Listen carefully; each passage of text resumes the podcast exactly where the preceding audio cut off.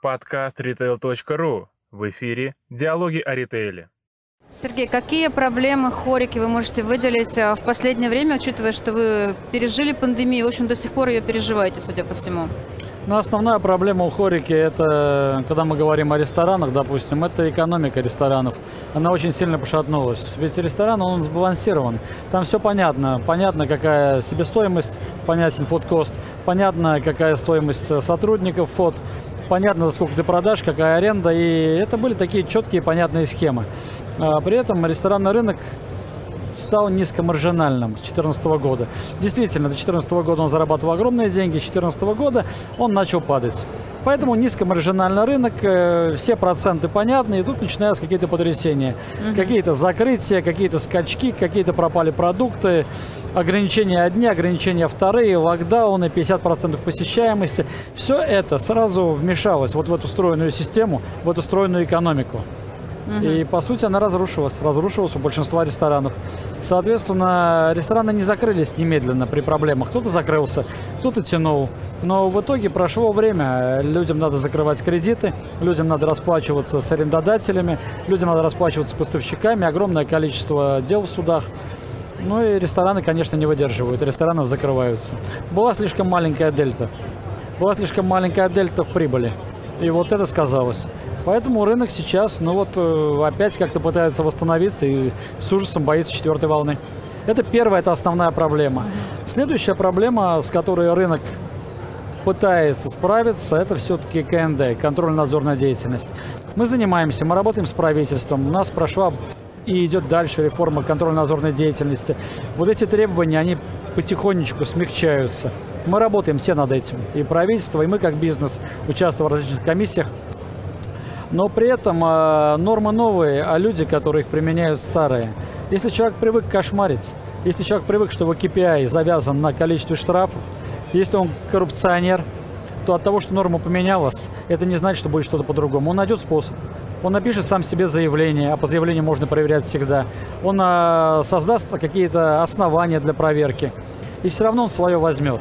И здесь вопрос в чем? В тот момент, когда мы меняем нормы, облегчаем их для бизнеса, мы должны заменить этих людей.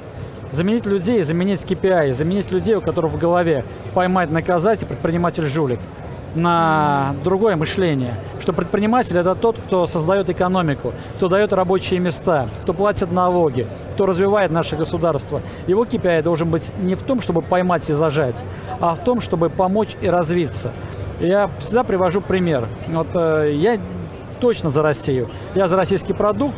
Но когда ты приезжаешь в какой-нибудь Мадрид, разговариваешь с ресторатором, говоришь, слушай, а что у тебя вот с проверками? Он говорит, ну да, приходят.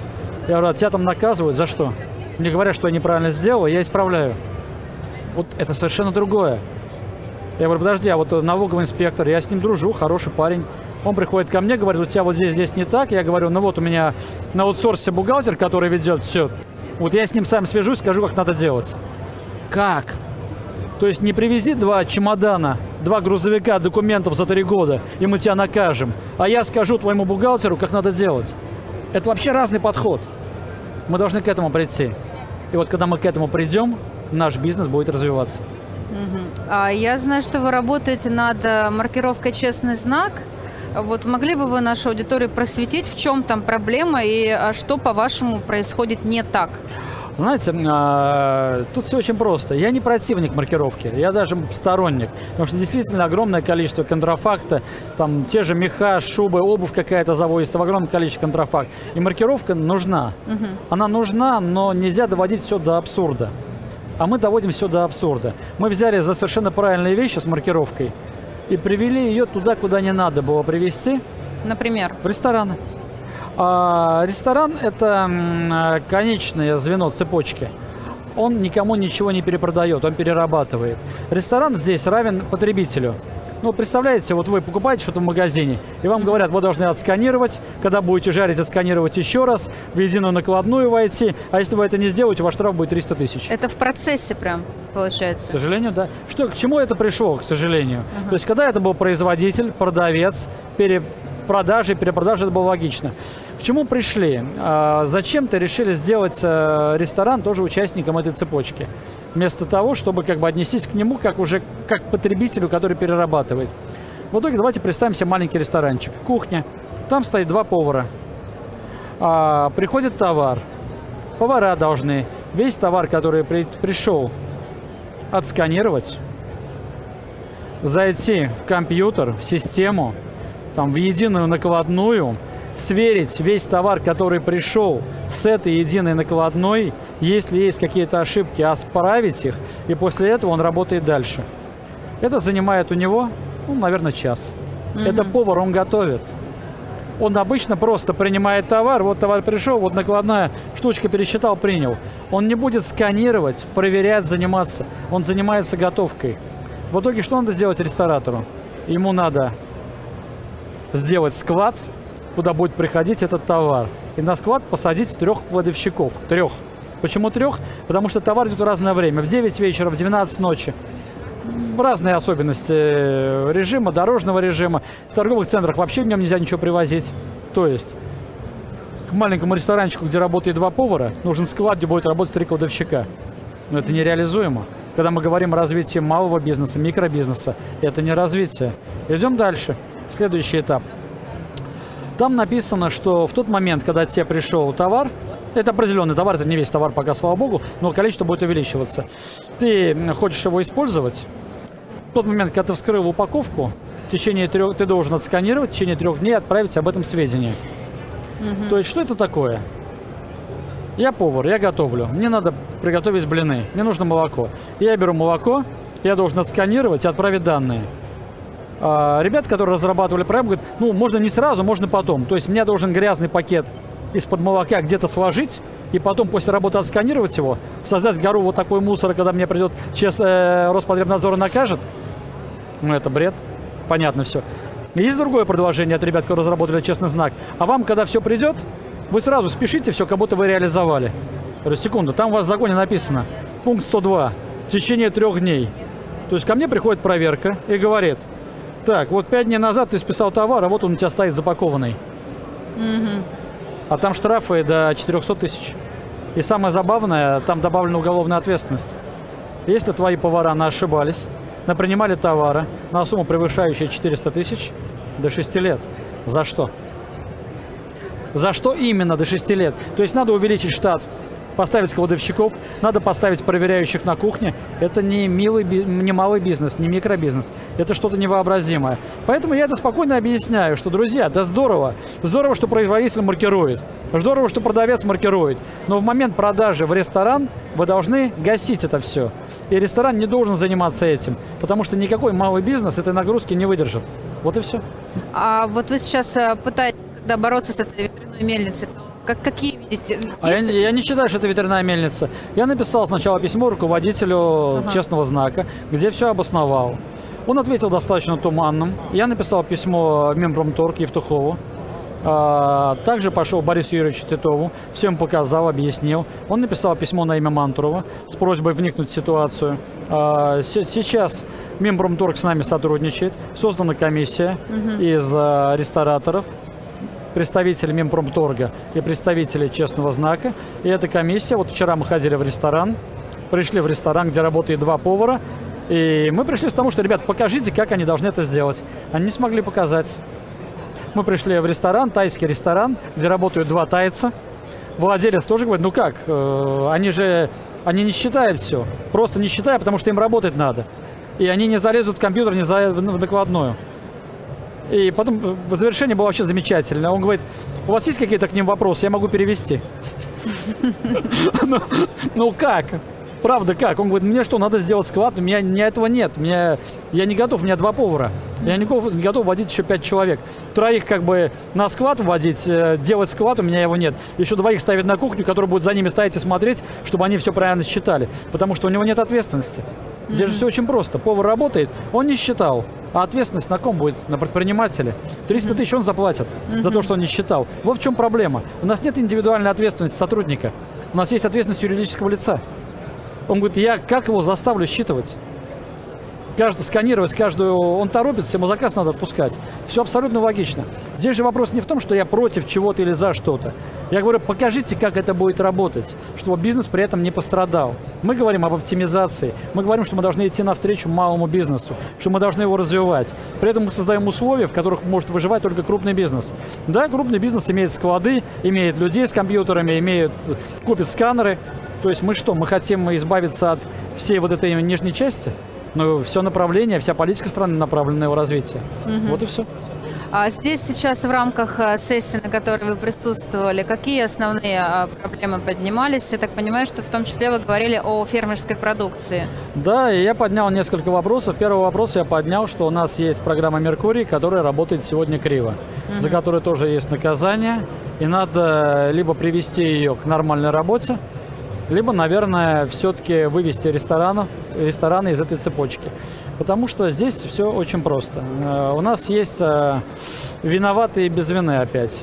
Э, ресторатор, маленький ресторан. Ему надо купить форель, три штучки. Ему надо купить мед, баночку. Ему надо купить несколько килограмм бараньей корейки. А ему фирма не повезет. Фирма, которая занимается рыбой, не повезет ему 5 форелек. Мед ему тоже баночку никто не повезет. И 5 килограмм бараньей корейки может про них забыть. Соответственно, у нас есть рынки. У нас есть обычный рынок, у нас есть фуд-сити. У нас это предусмотрено. Ресторатор идет туда и все это покупает. Но по закону это должно быть проведено в Меркурии. Он покупает в честную, по белую, не в черную. Потому что самое интересное, что в черную его даже никто не поймает. А он говорит продавцу, говорит, слушай, а вот корейку баранью я у тебя покупаю, ты же в Меркурий заведешь? Он говорит, да. Он говорит, заведи при мне. Он говорит, ну как, я продаю. Надо идти в компьютер, я тебе все заведу. Он приходит домой в ресторан, заходит в Меркурий, чтобы погасить корейку, а ее там нет. Продавец ее не завел. И в тот момент, когда ресторатор все это официально проведет по бухгалтерии, за этот товар у него официальный штраф 20 тысяч. И ресторатор спрашивает, друзья, что я сделал не так? Я пошел на рынок, я купил все в белую, я провожу все по документам. На рынке есть санврач, это проверено. Мне эту корейку надо в этот момент выбросить или провести в черную. Угу. Чтобы провести в черную, я должен иметь этот кэш. То есть я должен что-то утаить, какую-то выручку. То есть вы меня толкаете и не оставляете вариантов. Или следующий пример. Все рестораны работают с грунтовыми помидорами. Мы угу. понимаем, это азербайджанские угу. классные помидоры. Я вам скажу страшную вещь. Их невозможно купить официально. Ну просто невозможно. Их официально не существует. Ни одна фирма их не возит. Их можно купить только у поставщика, который продает их за кэш без документов. Угу. Что с этим делать? Это уже не Меркурий, это следующая проблема. И к чему я говорю? Мы говорим, мы очень хотим, чтобы ресторанный рынок отбелился. Но для этого надо создать условия. Потому что при этих условиях, которые мы сейчас создаем, по определению каждый ресторатор, хочет он этого или не хочет, он нарушитель. Угу. Зачем нам это надо? Зачем мы создаем искусственно вот этот класс нарушителей целый? Давайте создадим условия. Либо не будем от него требовать то, что он не может выполнить. Если мы можем обеспечить, чтобы ему рынок продавал с Меркурием, значит, пускай он его гасит. Если мы не можем, давайте мы вот сначала уберем из цепочки, и пока мы не обеспечим, чтобы поставщики и рынок проводили все в Меркурии, не будем требовать от ресторана а, работу с ним. Но все же логично. При этом мы сначала заводим это, а потом говорим, делай, что хочешь. А что, в черную работать? И вот эти вещи, они нелогичны. Я их везде объясняю. Эти вещи надо докатывать. Потому что мы их сделали, а потом все дружно думаем, ну, подумаем, что делать. Это ситуация с честным знаком. Мы сейчас это назначаем, а потом как-то будем из этой ситуации выходить. Нет.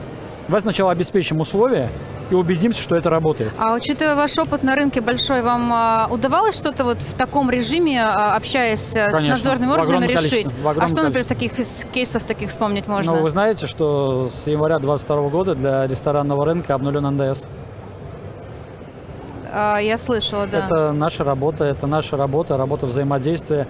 Это Минэк, Минфин, э, это ФНС, это взаимодействие, объяснение, доказывание, бумаги, документы. Мы показали, что ресторанный рынок э, не может работать с НДСом, он изначально становится нарушителем. И поэтому mm-hmm. ресторанам с оборотом до 2 миллиардов с 1 января отменен НДС. Следующий момент э, ресторан – это человекоемкая отрасль. У нас есть МСП. Критерий МСП – это 2 миллиарда выручка угу. годовая и 150 сотрудников. А, нам удалось показать, я сам занимался этим вопросом, Минфину, что если ресторан достиг выручки 2 миллиарда, то количество сотрудников достигает полутора тысяч. То есть автоматом он вылетает из МСП еще на выручке там 350 миллионов. То есть не дойдя до 2 миллиардов. То есть мы лишаем его возможности находиться в МСП, мы лишаем его субсидий, мы лишаем его возможности пониженных страховых взносов, мы создаем нездоровую ситуацию.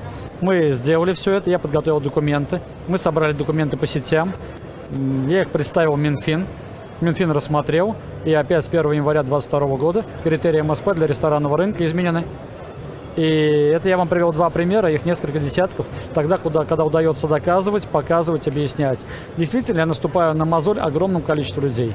Я наступаю на мозоль коррупционеров, которые греются с подобных схем, а есть схемы, где они греются. Я наступаю на мозоль э, конторам, у которых KPI проверяющих, где у проверяющих маленькая зарплата, а остальное, что он сам заработает. Ну да, на самом деле мне поступало уже огромное количество угроз, что я лезу куда не надо. Но если я не полезу, то кто полезет? Этим надо заниматься. Рынок надо освобождать. Мы за, я за страну. Я за то, чтобы рынок был светлый, чистый, правильный. Я за условия, при которых предприниматель может работать. Или вот еще один пример. Торговый центр. А, Вы приходите в торговый центр и арендуете там помещение. По закону вы должны получить юридический адрес. Ни один торговый центр вам не даст юрадрес. Не даст, потому что он попадает под массовые юрадреса.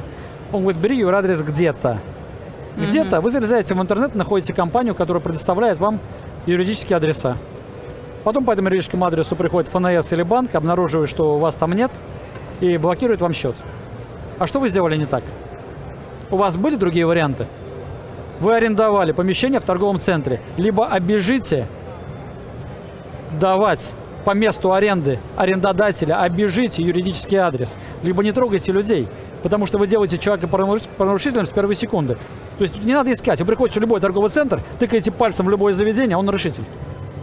Но это же неправильно. Я я объясняю эти вещи. Нам надо сделать так, чтобы наши нормы соответствовали реалиям. И я за это.